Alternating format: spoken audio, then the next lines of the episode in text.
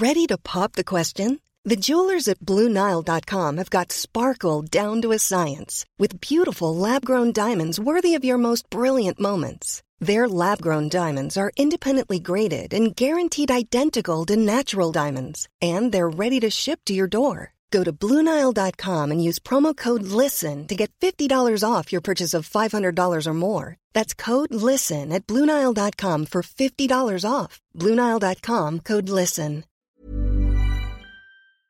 Heraldo Radio, la H que sí suena y ahora también se escucha. República H.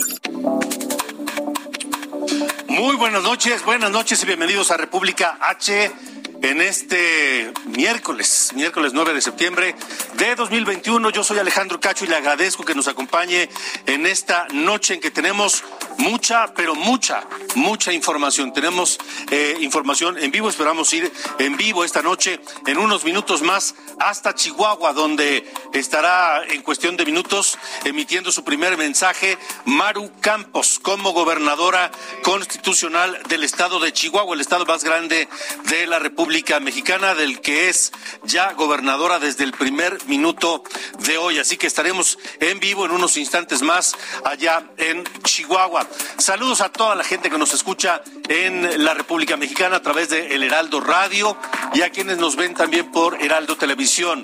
Saludos a todo el país, a donde llegan más de 98 ciudades la señal de Heraldo Radio y más allá de las fronteras en el sur de los Estados Unidos. Saludos Atlanta, saludos Chicago saludos San Antonio, saludos Houston, un enorme abrazo desde acá. Analizaremos también lo que ocurre en eh, México, la resaca del sismo, mejor dicho, las secuelas del sismo, fuerte sismo y prolongado sismo que anoche eh, pues se sintió en buena parte de la República Mexicana, en el centro del país. Guerrero es el estado más afectado. Le daremos todos los detalles y estaremos también dando seguimiento a lo que ocurrió por el sismo allá en Guerrero. También las lluvias. Hidalgo está en alerta por las lluvias. El gobernador Omar Fayad hace un llamado urgente a la ayuda para los afectados por las lluvias. En Ixmiquilpan ya fueron desalojadas más de mil personas. En otras zonas cercanas al río Tula ya pidieron a la población desalojar sus casas por posibles inundaciones. Se esperan más lluvias para la República Mexicana en las próximas horas y en los próximos días. Estaremos hablando con el gobernador Omar Fayad en unos minutos más, gobernador del estado de Hidalgo, aquí en República H. Así que esta noche comenzamos.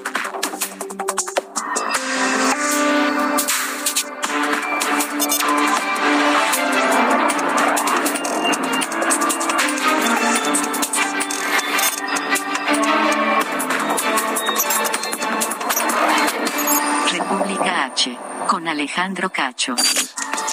Gracias por continuar con nosotros en República H.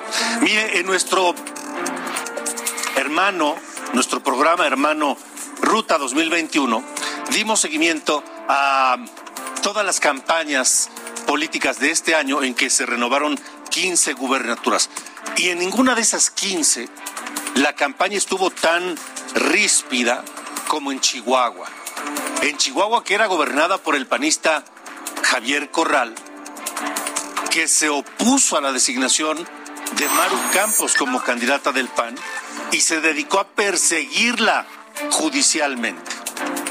Bueno, pues finalmente María Eugenia Campos eh, ganó la elección y hoy es ya gobernadora de Chihuahua. Tomó eh, cargo, tomó el cargo en el primer minuto de este miércoles y es la primera gobernadora mujer del estado de Chihuahua.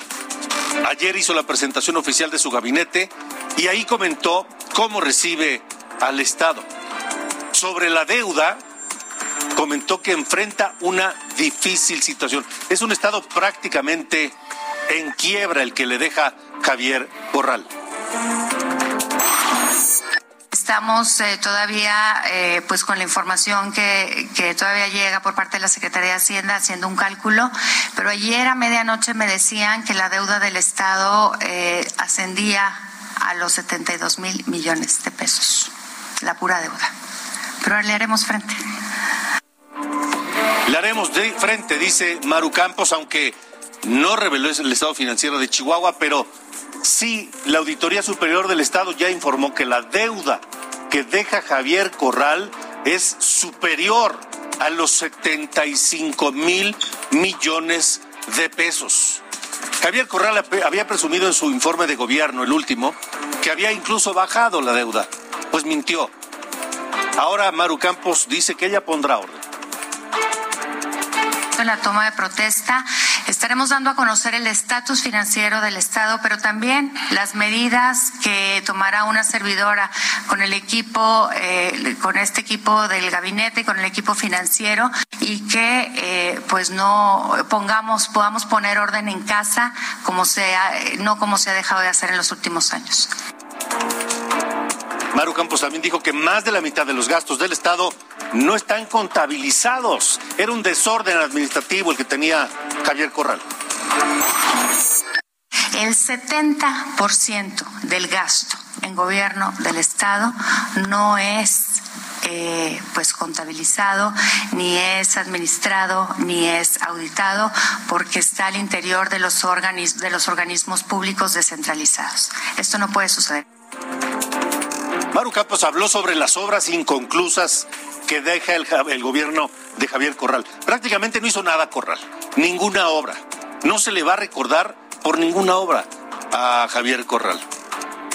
Pero dijo Maru Campos que el daño y molestia que generan esas obras, pocas, inconclusas, pues eh, tendrá que ser solucionado.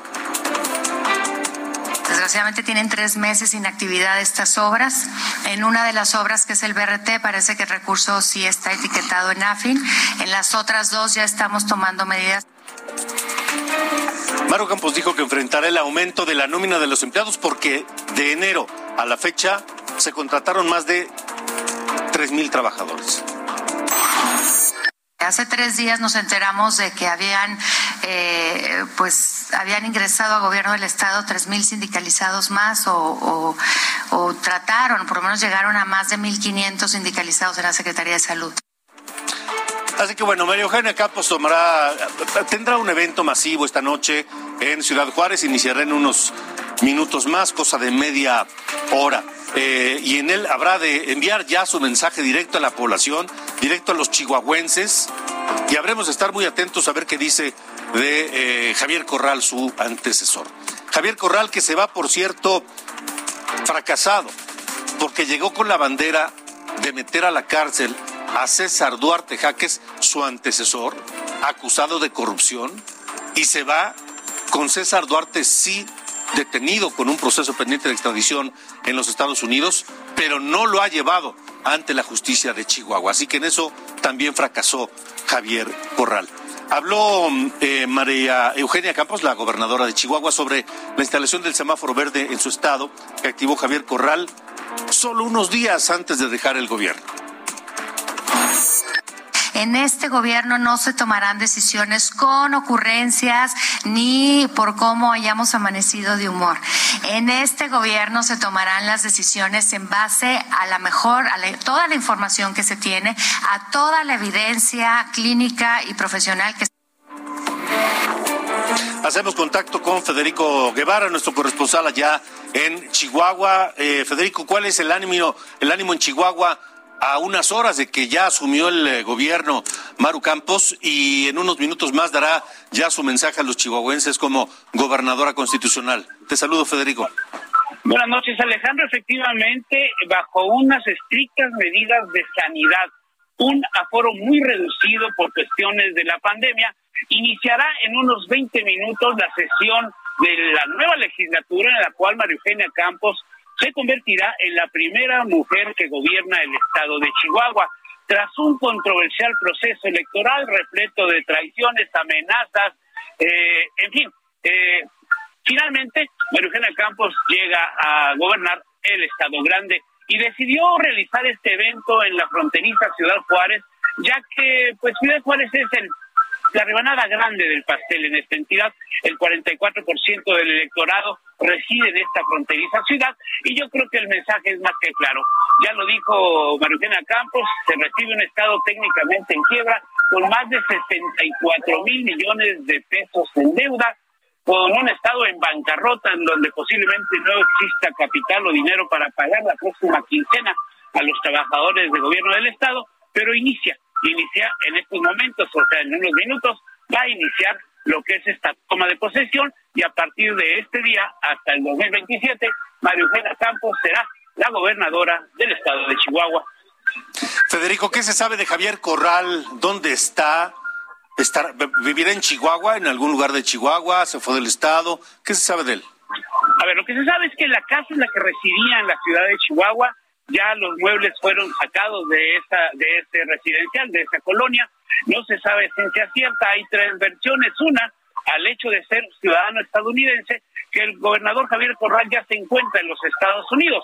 Otra habla de la versión de que se va a hacer un poco de política a la ciudad capital, a la Ciudad de México. Eh, muchos hablan de que va a estar muy ligado con Movimiento Ciudadano y otros incluso lo hacen ya en España o rumbo a España, en donde presumiblemente se ha soltado un rumor, insisto, de que puede tener un nombramiento diplomático en aquel país. Pero entonces ninguna versión lo ubica en Chihuahua, donde seguramente enfrentará algunas eh, denuncias que ya incluso han sido anunciadas en las últimas horas. Efectivamente, no se sabe aún una ciencia cierta dónde está Javier Corral. Lo que sí es una realidad es lo que tú bien informas, en el sentido de que ya hay más de nueve demandas y denuncias formales en contra del ex gobernador Javier Corral. La más importante, la del ex gobernador César Duarte, que lo demandó a él y al gobierno de Chihuahua por tres mil millones de pesos. Hay unos líderes sindicales, eh, hay otros empresarios, varias personas que ya han levantado eh, sendas denuncias en contra del mal proceder, presumiblemente, del ex gobernador Javier Corral pues deja varios pendientes en el camino Javier Corral y un, gobierno que decepcionó simplemente, ¿no? Es decir, decía yo que no se le recordará por ningún legado a Javier Corral más que el haber eh, prometido llevar ante la justicia de Chihuahua a César Duarte y en, y en eso también fracasó. Exacto, un Estado víctima de la violencia con los índices grandes de asesinatos y muertes, sobre todo en esta fronteriza ciudad Juárez de la Sierra Tarumara, y también eh, cero obras, vamos a decirlo así. Por eso está catalogado como el peor gobernador, eh, el gobernador número 32 que, de peor ejercicio que ha tenido, cero obra pública, conflictos con el agua, eh, en fin, una, un gobernador para muchos obcecado con llevar y al gobernador César Duarte, que tanto fue su obsesión, que se olvidó de realizar un trabajo no tan solo político, sino social en el estado más grande de la República Mexicana. Federico Guevara, muchas gracias por la información. Estamos pendientes de lo que ocurra por allá. Gracias y buenas noches. Hasta luego. Buenas, noches, Alejandro. Buenas noches. Buenas noches. A las 8.30 tiempo del centro de la República Mexicana, en cosa de 20 minutos, Maru Campos rendirá protesta como gobernadora mm, en un evento en Ciudad Juárez. Ya le adelantamos la información y en un momento más, en cuanto tengamos la señal, será, se la transmitiremos aquí en República H. Esto es República H. ¿Y qué tal el susto de ayer? ¿Qué tal el sismo fuerte? 7.1 grados Richter que azotó anoche afectaciones, eh, eh, localidades de Guerrero, Acapulco principalmente, donde dejó afectaciones. se reportó el fallecimiento de una persona en pie de la cuesta a la que le cayó un poste de luz. En fin, Carla Belites, nuestra corresponsal allá en Acapulco, nos tiene los detalles. Carla, ¿cómo te va? Buena noche.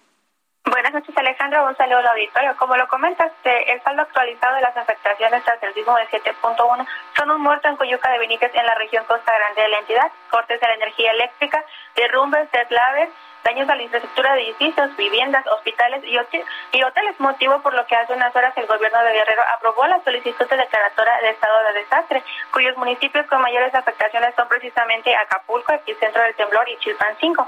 De acuerdo con Protección Civil Estatal, hasta ahora se contabilizan 278 casas con daños en sus estructuras, de las cuales 11 presentan daños severos. Hay 10 hospitales con afectaciones que actualmente brindan atención en sus patios a los pacientes. Incluso algunos, como el de INS e ISTE, improvisaron también salas de espera para los familiares y ya se analiza la manera de que los pacientes se atiendan en las áreas que les corresponden. Se contabilizan también 45 derrumbes carreteros que cortaron la circulación por unas horas en Acapulco y Chilpancingo. Algunos de estos ya fueron atendidos. Del total de viviendas afectadas, más de la mitad están en Acapulco. Por el sismo, el servicio de luz eléctrica fue suspendido durante más de 12 horas y varias colonias permanecen sin el suministro de agua. Lo que continúa hasta ahora también es la mala recepción en la señal de Internet. Te comento que durante el día hubo muy poca afluencia de personas en las calles de Acapulco, esto debido a que aproximadamente durante cinco horas no hubo servicio de transporte público y el poco que había no se daba abasto, por lo que los tiempos de traslado se prolongaron. Asimismo, tiendas departamentales y de autoservicio de estas que se encuentran en las esquinas no brindaron servicio ya que presentaron afectaciones en sus fachadas y al interior, al igual que en hoteles.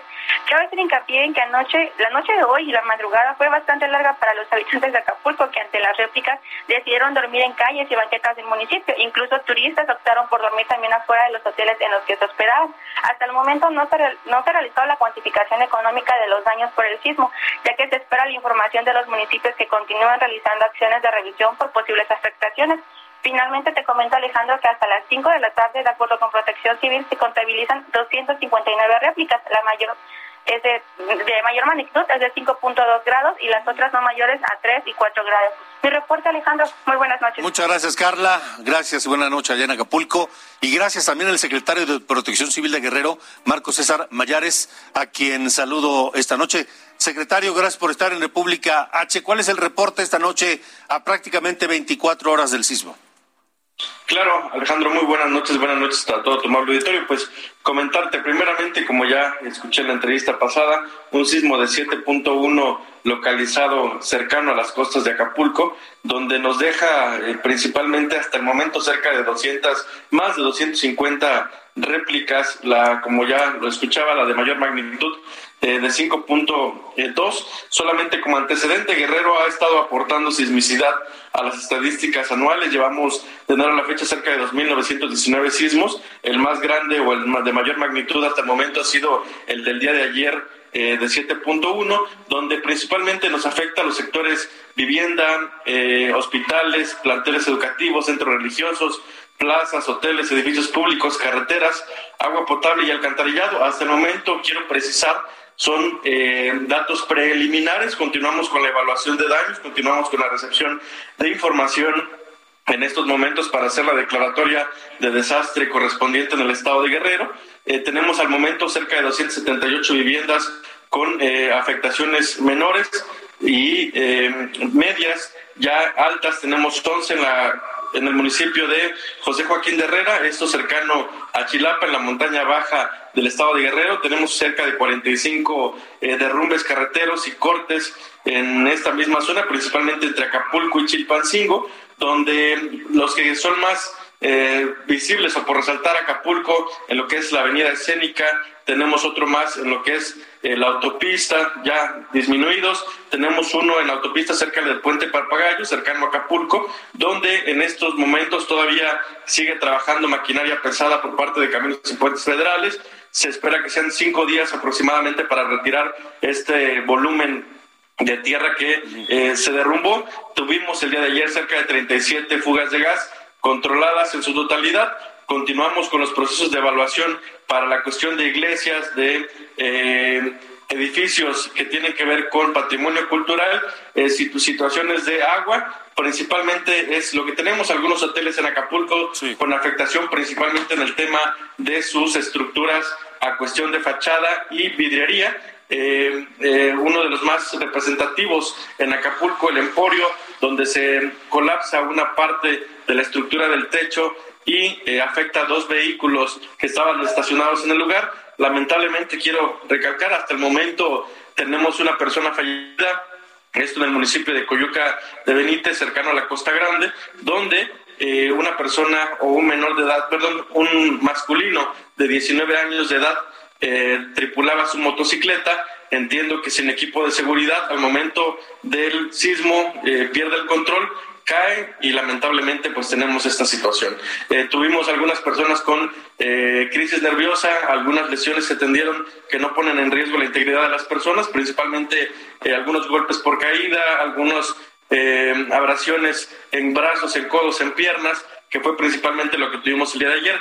Tuvimos la necesidad de aperturar cinco refugios temporales en Acapulco, esto derivado de que muchos de los vecinos eh, no querían pernoctar dentro de sus viviendas por la cuestión de sentirse más seguros, se optó por eh, aperturar los mismos y uno más por necesidad en lo que es Chilpancingo por la evacuación de cinco inmuebles en, lo que esos eh, refugios hay hay personas todavía esta noche.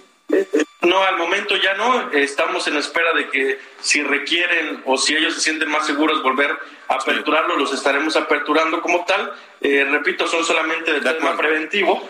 El día de ayer también en Chilpancingo tuvimos la necesidad, este sí ya fue por un tema de evacuación de cinco edificios en lo que es la colonia Infonavit eh, por daño estructural. Presuntamente se están realizando los estudios correspondientes. Se evacuaron aproximadamente cerca de 40 personas, de las cuales solamente dos utilizaron este refugio temporal por eh, ser mayores eh, de, edad avanzada y esperar hasta que llegaran sus familiares por ellos y poderse retirar a un lugar más seguro. Pues dentro de lo que cabe, sí, perdón, te escucho. Sí, dentro de lo que cabe, digo, lamentamos la muerte de una persona, pero pudo haber sido mucho peor el, el sismo de anoche. Marco César Mayares, gracias por haber estado aquí en República H. Al contrario, Alejandro, seguiremos en contacto, no bajemos la guardia, seguimos con mucha actividad sísmica, estemos al pendiente y pues no sigamos información de fuentes no oficiales. Muchas gracias y muy buenas noches a todos. Gracias y buenas noches. Vamos a un resumen eh, de noticias aquí en República H, porque además está con nosotros el presidente municipal electo de Hermosillo, la capital de Sonora, con quien platicaremos en un instante más.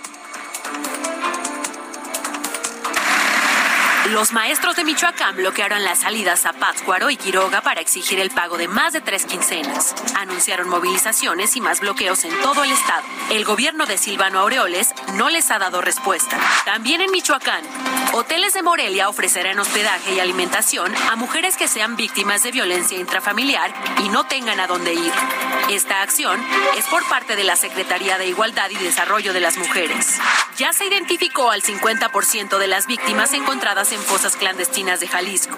La Fiscalía en Desaparecidos ya trabaja en peritajes especializados para entregar los restos a sus familiares.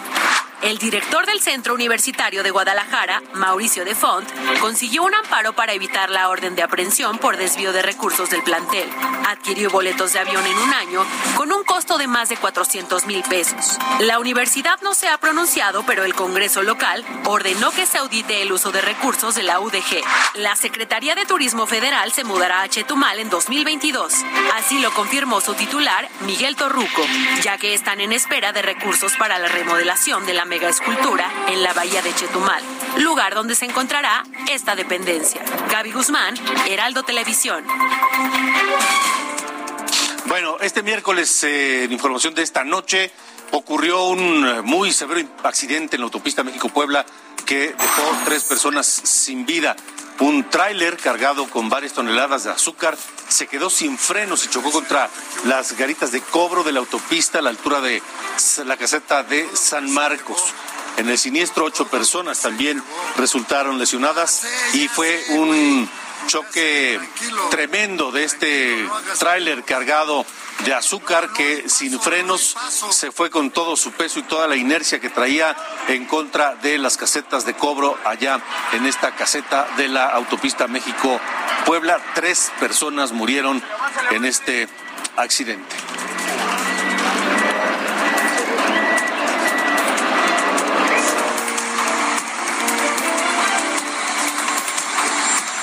También en eh, Catepec, en el Estado de México, las lluvias provocaron el desgajamiento de una parte del Cerro Gordo de ese municipio, Catepec. Varias casas eh, tuvieron el riesgo de ser sepultadas. Las autoridades no han informado si hay daños o si hay personas lesionadas. También este miércoles vecinos afectados por las lluvias bloquearon la autopista México-Pachuca y cerraron la circulación durante dos horas para exigir a las autoridades pues auxilio porque sus casas siguen anegadas. Vaya días de pesadillas que han sufrido la gente allá en Ecatepec, en el Estado de México. Y ante todo esto, el presidente López Obrador asegura que el Fondo de Desastres Naturales, el fondo, fíjese, inundaciones, el sismo, los daños en Chiapas, en Veracruz, en Tabasco, todo está pendiente. Pero el Fonden desapareció, según el presidente, para eliminar la corrupción. pero dijo que ya se atiende a los damnificados. Así lo dijo hoy en su mañanera. Un censo casa por casa. Ah, porque no solo eran los corruptos de arriba, también habían infinidad de intermediarios, expertos en medrar cada vez que había una tragedia. Ellos eran los que se quedaban con la mayor parte de las despensas o las láminas o lo que se le entregaba o debía entregarse. El caso es que todavía hay personas afectadas en Tabasco por eh, el desfoque de las presas hace meses que no han resultado con ayuda del gobierno. En Chiapas está pendiente, en Veracruz está pendiente y todos sin Fonden. Vamos a una pausa. Al regresar aquí el presidente municipal electo de Hermosillo. Y además hay alerta en Hidalgo por las lluvias y posibles inundaciones. Estará con nosotros el gobernador Omar Fayad. Estamos en República H.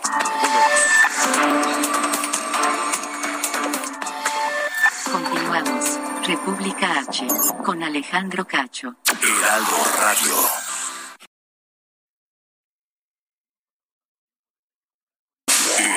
Radio. Regresamos. República H. Con Alejandro Cacho.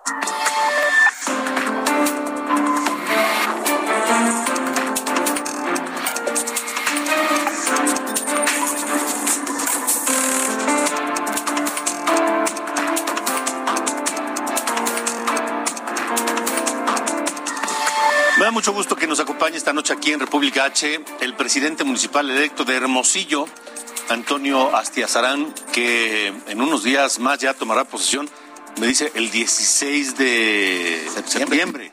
Así es. Vaya fecha, bienvenido presidente. Gracias Alejandro por la oportunidad. Muy buenas noches a quienes hacen el favor de vernos y de escuchar. Una, una ciudad de mucha pujanza, una ciudad de una gran comunidad estudiantil, una ciudad de gran emprendimiento y, y lucha personal, este, de, de, de, de la mejor carne de la República Mexicana. Es correcto. Y de mujeres muy hermosas. Así es, Alejandro. Hermosillo. La verdad que te agradezco mucho la oportunidad, muy contento, muy emocionado, consciente del reto de que esto significa y muy agradecido por esta invitación. Muchos pendientes, ¿no? En Hermosillo. Muchos, muchos, porque somos una ciudad, somos la nada honroso en primer lugar en baches, tenemos un reto importante en materia de infraestructura, Alejandro, que necesitamos que trabajar de la mano con los otros niveles de gobierno. Se lo El- pelean, ese título lo pelean varias ciudades. Sí, sí, bueno, nosotros tenemos las cifras oficiales del INEGI, ¿no? que dice que somos el primer lugar en, por lo menos en lo que la gente califica los servicios Ajá. públicos. Y este es un tema importante. Hoy el presidente, como sabes, ha anunciado un programa para los municipios orientado al tema de baches. Y bueno, pues yo lo que le comentaba al gobernador electo, tuve una plática con él hace unos días, le decía, pues nosotros somos el primer lugar. Ojalá que se acuerden de nosotros, necesitamos mucho apoyo de los otros niveles de gobierno, del gobierno estatal y del gobierno federal. Y yo seré un presidente municipal, Alejandro, que va a trabajar mucho en eso, entender puentes con los otros niveles de gobierno para que le vaya bien a nuestra capital. Sí, porque de entrada los partidos de origen son, son diferentes. Son diferentes. Con el me tocó- gobernador. así es, yo, yo este, fui postulado por la Alianza, no tengo ninguna militancia en este momento partidista, pero fui postulado por la Alianza Va por Sonora, que comprende tres partidos, el, el PRI, el PAN y el PRD. El PAN me dio la oportunidad de ser postulado por, como candidato, porque hay que decirlo también en este marco de la alianza, el PAN fue quien postuló al candidato de la alcaldía de Hermosillo, y yo le agradezco mucho a Marco Cortés, le agradezco mucho al Partido Acción Nacional, le agradezco muchísimo también, por supuesto, al PRI y al PRD que se sumaron y que nos pusimos la camiseta. Fuimos, Alejandro, del noroeste del país, la única capital que ganó en este caso la alianza, eh, y eso obviamente nos compromete muchísimo, no solamente para este por ganar, sino porque yo siempre lo he dicho, yo compito para ganar Alejandro, pero gano para cumplir, y hoy es momento de cumplir. Y hay, hay y no solamente el, el, el reto, el reto de haber ganado, sino de haberle pues quitado a Morena la, la presidencia municipal de Hermosillo. Sí, bueno, competí contra la que este, era presidenta municipal en ese momento. Ella buscaba la reelección por Morena, efectivamente, y nosotros ganamos. Este, fue una campaña muy bonita, hay que decirle, muy alegre. Y, bueno, pues que también tuvimos el apoyo y la confianza de mucha gente, de mucha gente, pero muy en especial, Alejandro, de mi familia, de mi esposa, de mis hijos, de mis amigas y amigos que se pusieron la camiseta y que lograron lo que para muchos era impensable, ganar una elección. Este, hay quienes opinan que veníamos de una desventaja muy grande y que en mes y medio logramos darle la vuelta. Pero así como le dimos la vuelta a la elección, Alejandro, le, queremos dar la vuelta a la ciudad, porque lo importante no es las campañas, lo importante es uno competir y ganar. Seguridad pública es un tema. Es un tema, es un tema muy sentido. Yo te diría que voy a asumir tres prioridades, Alejandro, que son muy importantes. Uno, el tema de la seguridad que se convierte todavía más complicado, no solamente por el crecimiento de las adicciones, sino porque también Hermosillo, como muchos otros municipios de México, ya no cuenta con el Fortasec, que era un fondo importante precisamente para poder este, dotar a las policías de más equipamiento.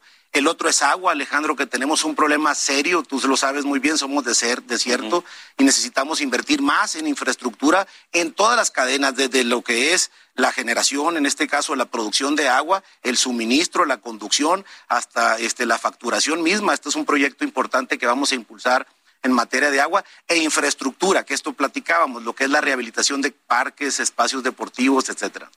Este, entiendo que en materia de seguridad habrá una, una versión eh, importante en equipamiento para la policía. Sí, así es, Alejandro. Fíjate que lo que estamos buscando, Hermosillo se le conoce como la ciudad del sol. Y yo lo que siempre he pensado, Alejandro, es que tenemos que convertir a la ciudad del sol en ciudad solar. ¿Qué significa esto? Significa que el gobierno municipal tiene que aprovechar algo que nos sobra. Fíjate, hay estudios de la UNAM que dicen, Alejandro, que si nosotros solamente aprovecháramos el 2% del territorio de Sonora, le pudiéramos dar electricidad con el sol a todo el país. Pues imagínate esta bendición que tenemos de tener tanta radiación solar, que ciertamente a veces parece un problema porque nos duele mucho la cabeza cuando hace mucho sol, pudiéramos aprovecharlo para generar electricidad. Y traemos un proyecto muy padre, muy ambicioso, muy innovador, te diría yo también, Alejandro, para poder tener patrullas eléctricas y que se carguen además con el sol para que los elementos de policía... no híbridas. No, completamente eléctricas. Fíjate, nada más para que te des una idea, Alejandro. Nosotros hicimos cuentas, eh, nada más la parte de la Policía Municipal el año pasado se gastó 140 millones de pesos entre talleres y combustibles.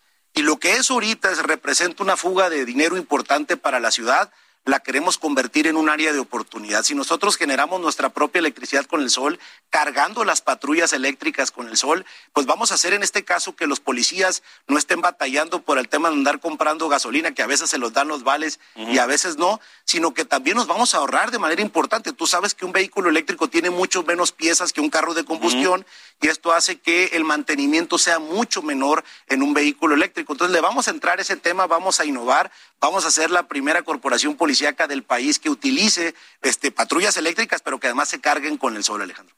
Pues eh, eso, eso es una innovación ciertamente. Te iba a preguntar este, si había otras ciudades, pero no, será Hermosillo la primera. La primera, Mérida tiene por ahí algunas patrullas, me platicaba el gobernador Vila que ellos hicieron un esfuerzo ahí mm. eh, en la parte de Mérida, pero con un esfuerzo pequeño. Aquí la idea es que equiparnos con 300, esa es nuestra meta, vamos a ver si los números nos dan patrullas eléctricas, 100% eléctricas, que se van a cargar con el sol, pero que además vamos a tener la posibilidad de generarle ahorros a la ciudad. Lo que necesitamos a partir de lo que ya no tenemos el Fortaseg y que los gobiernos municipales cada vez cuentan con menos recursos para hacerle frente a las necesidades de servicios públicos, necesitamos innovar. Yo siempre he pensado, Alejandro, que hay que buscar nuevas soluciones a viejos problemas. Y esto, vamos, en lo que ahorita es un problema, el sol, lo vamos a convertir en una oportunidad para generar nuestra propia electricidad, no solamente para las policías, para el gobierno mismo, Alejandro. ¿cómo, ¿Cómo va a ser? Bueno, vamos a impulsar un programa para que toda la electricidad que consume el gobierno municipal, y vaya que es bastante porque el organismo operador de agua potable, tanto en los rebombeos del drenaje, los pozos de agua,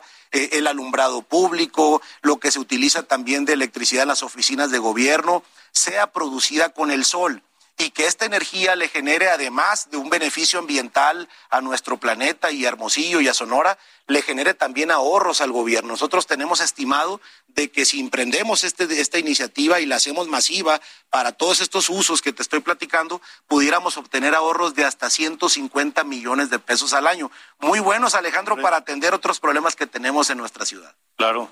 150 millones en energía fotovoltaica para todo el municipio, para el gobierno. es correcto. Y más el tema de las patrullas. Más el tema de las patrullas, así es. ¿Qué otro reto tiene o va a tener Antonio Astiazarán para Hermosillo? Pues mira, la verdad es que ahorita, curiosamente, así como te platicaba que hace mucho sol, hemos tenido muchas lluvias, ha sido un año con lluvias incluso atípicas, ¿no? Y esto nos ha generado un problema muy, muy grande, muy fuerte en la infraestructura. Este, si te decía que somos el primer lugar en bacheo, yo no quiero saber cómo nos va a ir en la próxima medición que haga el INEGI. Entonces, sí, la verdad, creemos que es bien importante que el gobierno atienda un fondo emergente para rehabilitar las calles. Una de mis prioridades, te digo, es este, traer, a valor presente los recursos de inversión en materia de infraestructura para invertir en una bolsa inicial 750 millones de pesos, que es parte de lo que vamos a discutir luego, luego al llegar junto con otras medidas, de medidas importantes en materia de austeridad, de ahorro, como este tema que te comento de las patrullas, para en, materia de combustible y de talleres, y todo eso es ser un paquete importante. Hermosillo, si bien es cierto, es una ciudad que ya tiene, anda en el millón de habitantes, Alejandro, también es cierto que desafortunadamente ocupamos el tercer lugar en el país en deuda pública. Entonces lo que tenemos que buscar es, por un lado, mejorar las condiciones crediticias que hoy por hoy tiene el municipio y por otro lado, fortalecer los ingresos propios para que el gobierno sea mucho más eficiente en lo que es su propia recaudación, llámese impuesto predial, traslado de dominio, permisos de construcción, para que ese dinero se pueda ir a las prioridades de la gente, que son estas tres que te comento, seguridad, este, infraestructura, llámese calles, espacios deportivos y agua potable. Creo que esos son los grandes retos que vamos a asumir a partir de la semana que entra, Alejandro. Por último, una buena relación con el gobernador es fundamental. Así es. ¿Cuál es la relación entre ustedes? Hay una excelente relación con él, es una relación cordial. Como bien lo dices, provenimos de partidos o de alianzas, en este caso diferentes, pero creo que el gobernador y yo, a quien conozco por muchos años, e incluso eh, en algún momento fue mi jefe cuando recién yo terminé la carrera, eh, este, eh, y que además le guardo un gran aprecio en lo personal. Pero más allá de que haya afecto o no haya afecto, Alejandro, yo creo que lo importante es que ambos tenemos claro que a la ciudad le conviene. Voy a ser un presidente municipal que se va a entender muy bien con el gobierno estatal, con el gobierno federal, porque esa es la responsabilidad que asumí. Ese es el voto popular y ese es el mandato que yo recibí de las familias hermosillenses y lo vamos a cumplir con mucha responsabilidad. La gente no quiere pleitos, la gente no quiere discordia, la gente no quiere confrontación, la gente quiere resultados y es momento de trabajar porque cuando se trabaja en unidad es más fácil dar resultados, Alejandro. Sí, la, la, la gente vota por un funcionario público que le sirva, no, no por un peleador callejero. Es correcto, es correcto. Ni tampoco por un cantante ni por un bailarín. Yo siempre lo he dicho, Alejandro, que no soy bueno ni para cantar ni para bailar, pero sé gobernar y le vamos a echar muchas ganas para que junto con el ayuntamiento le vaya bien Hermosillo. Pues mucha suerte, presidente. Aquí en República H estamos abocados a dar seguimiento a toda la agenda de los estados y a la agenda de las, eh, de las ciudades más importantes de México y Hermosillo es sin duda una de ellas, así que estaremos platicando.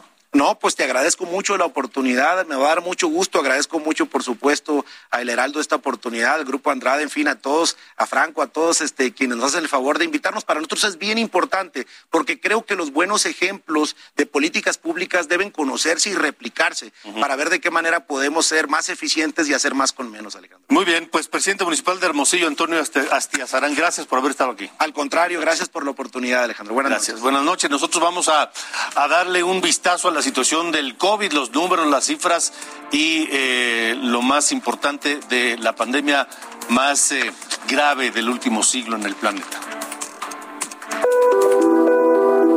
En México, en las últimas 24 horas, la Secretaría de Salud confirmó 15.876 nuevos casos positivos de COVID-19, así como 879 defunciones. En Nuevo León bajan los contagios, pero las muertes se mantienen. Hoy reportamos 54 defunciones, un total de 13.098 defunciones en Nuevo León, y hoy reportamos 1.104 contagios. En Morelos incrementaron los contagios en menores de edad. Hoy suman 1.929 pacientes. Actualmente este estado se mantiene en naranja con un total de 43.317 casos y 4.235 defunciones. También en Morelos, cerraron cinco escuelas por contagios de COVID. En lo que va del regreso a clases, hay cinco alumnos y tres docentes positivos. el Comité de Padres de Familia determinó el cierre temporal de los planteles. El presidente municipal de Jiquipilas, Chiapas, murió de COVID-19. Carlos Manuel Calvo permaneció internado por más de un mes y es el primer alcalde del estado en fallecer por COVID-19. Se dio a conocer que su esposa también murió por lo mismo hace cinco días.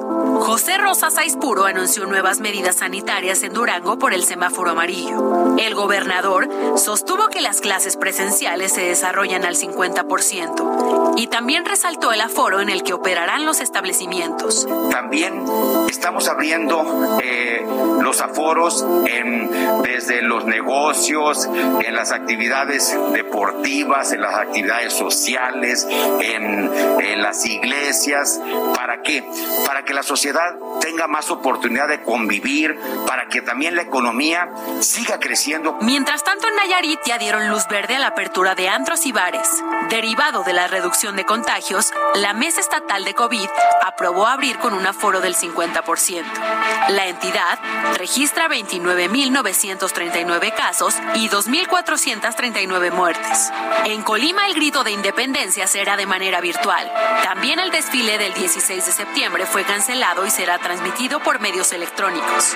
La Comisión Estatal para la Protección contra Riesgos Sanitarios advirtió que la entidad podría regresar a rojo si relajan las medidas sanitarias. Tras el regreso a clases, Querétaro registró 18 casos de COVID-19 en estudiantes, además de 16 casos sospechosos. La Secretaría de Salud sumó este martes 432 contagios y 28 fallecimientos. En Tlaxcala, la gobernadora Lorena Cuellar suspendió las clases presenciales. Esto para que Protección Civil revise las aulas por el sismo registrado ayer. No precisó cuándo regresarán a las aulas. Gaby Guzmán, Heraldo Televisión. Bueno, cambiemos de tema.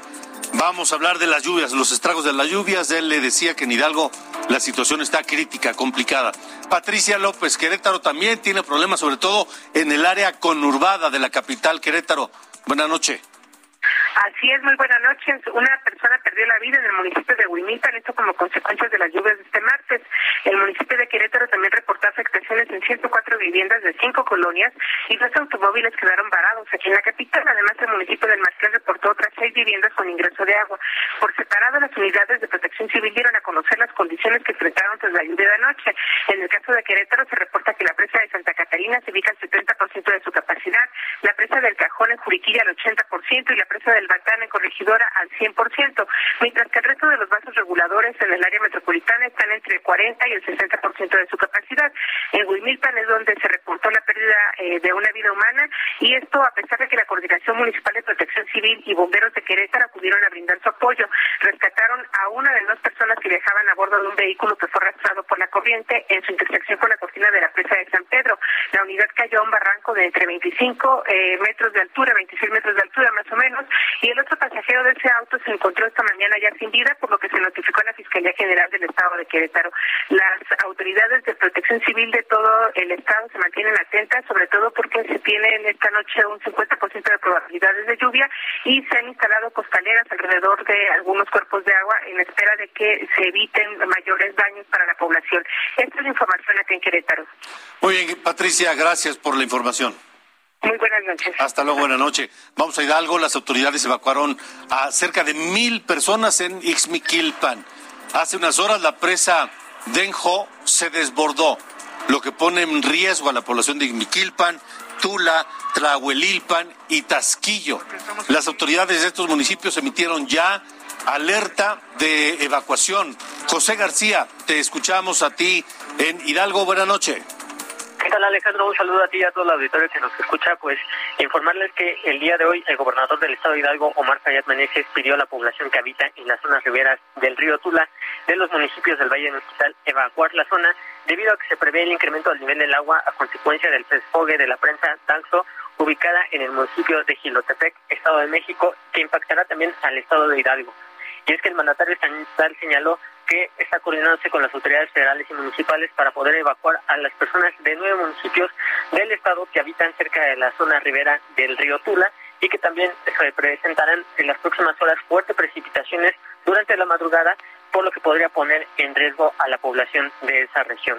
Comentarte que, eh, pues en el caso del desbordamiento del río Tula, se informó que este se encontraba un 30% por encima de su capacidad, por lo cual pues se provocó la inundación en distintas regiones del municipio de Tula y por ello afirmó que se deben mantener los refugios temporales, llamó a la ciudadanía a seguir las indicaciones de las autoridades de protección civil para poder evitar pues algún daño a la integridad de las personas. De acuerdo. Es la información que tenemos hasta el momento. Gracias, José Ignacio García, y gracias al gobernador de Hidalgo, gobernador Omar Fayad. Buenas noches.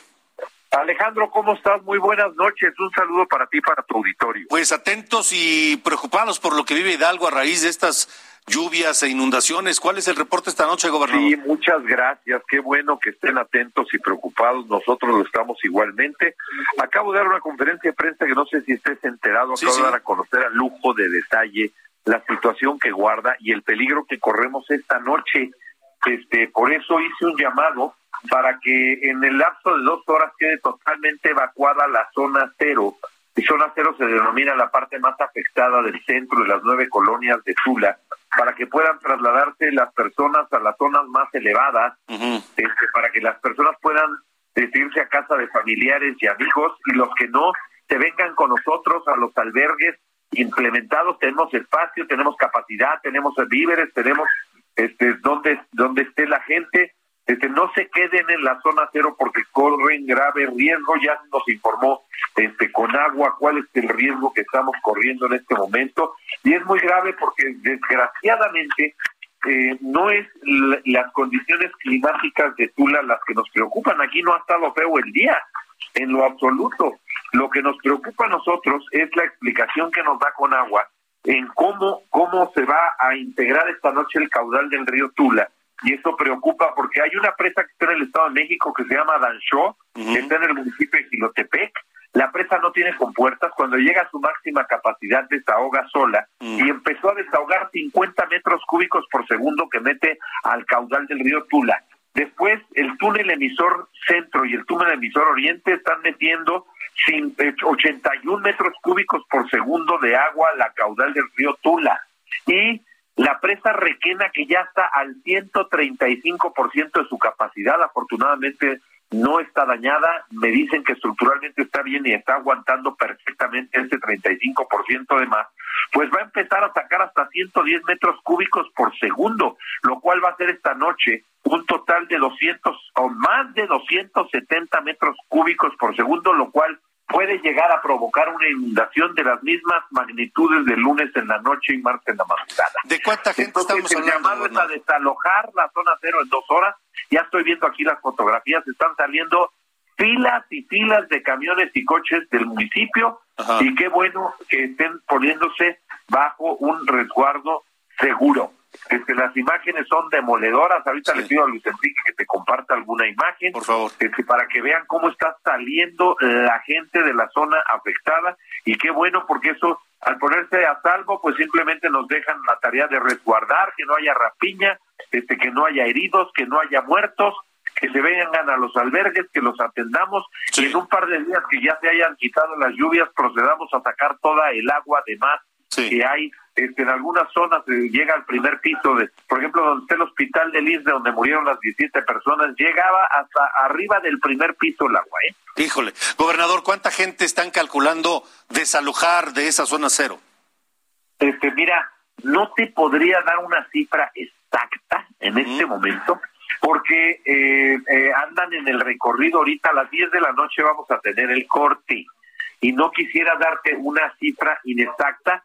No, nosotros creemos que lo que ya reportamos, lo que tiene que hacer la gente es no regresar, los que ya habíamos sacado no regresar y los pocos que se quedaron, que yo ya me parece que es muy poca gente la que está en este en esta circunstancia, este pues eh, habría habría que este sacarlas de, de, de rescatarlas de sus domicilios y llevarlas a los albergues.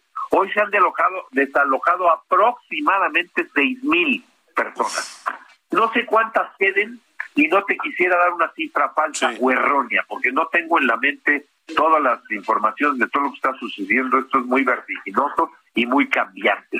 Pero bueno, este, ya está hecho el aviso, estamos esperando que en dos horas crezca el, el, el, afluente, el caudal de, del río Tula. Este, esperemos que ya no haya nadie para cuando se presente esta contingencia y hacemos un llamado a la solidaridad. Ojalá que nos apoyen con Bactors, bombas para extraer agua, plantas de luz y también si pueden mandar a los centros de acopio este, comida, medicamentos, ropa, sábanas, colchas, este, eh, colchonetas, este pañales, leche, este zapatos, bueno, todo lo que quieran, mándenlo al Palacio Gobierno de Hidalgo o al DIT Hidalgo, por favor.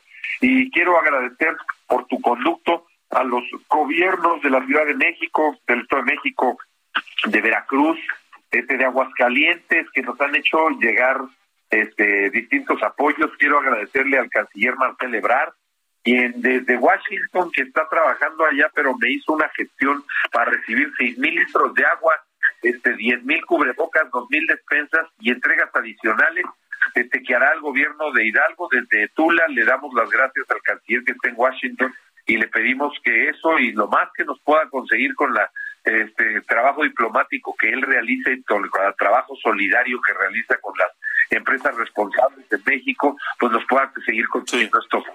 Pues, gobernador Omar Fayad, va a ser una larga noche, sin lugar a duda, como ha sido la anterior.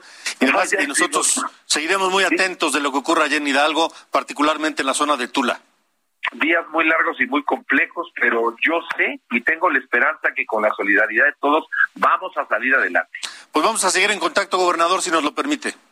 Gracias, Alejandro. Buenas noches. Hasta luego, buenas noches. El gobernador Omar Fayad de Hidalgo. Así que la situación crítica en la zona de Tula por toda la cantidad de agua enorme que ha caído, no solamente ahí, en esa parte de Hidalgo, sino en los alrededores colindantes del Estado de México. Así que esté atento de República H, donde vamos a seguir puntualmente todo lo que ocurra en todos estos lugares. Muchas gracias por habernos acompañado. Yo soy Alejandro Cacho. Me encuentro en todas las redes sociales como arroba Cacho Periodista.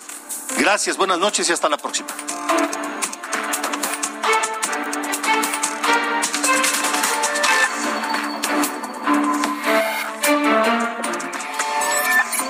Esto fue República H con Alejandro Cacho.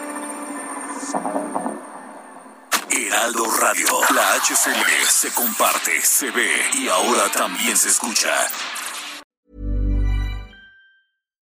When you make decisions for your company, you look for the no-brainers. And if you have a lot of mailing to do, stamps.com is the ultimate no-brainer. It streamlines your processes to make your business more efficient, which makes you less busy. Mail checks, invoices, legal documents, and everything you need to keep your business running with Stamps.com. Seamlessly connect with every major marketplace and shopping cart.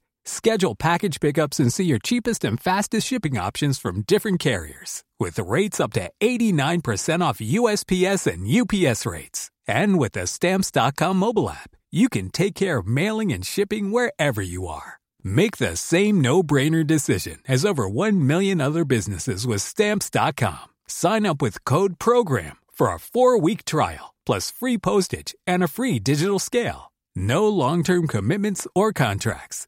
That's stamps.com. Code program.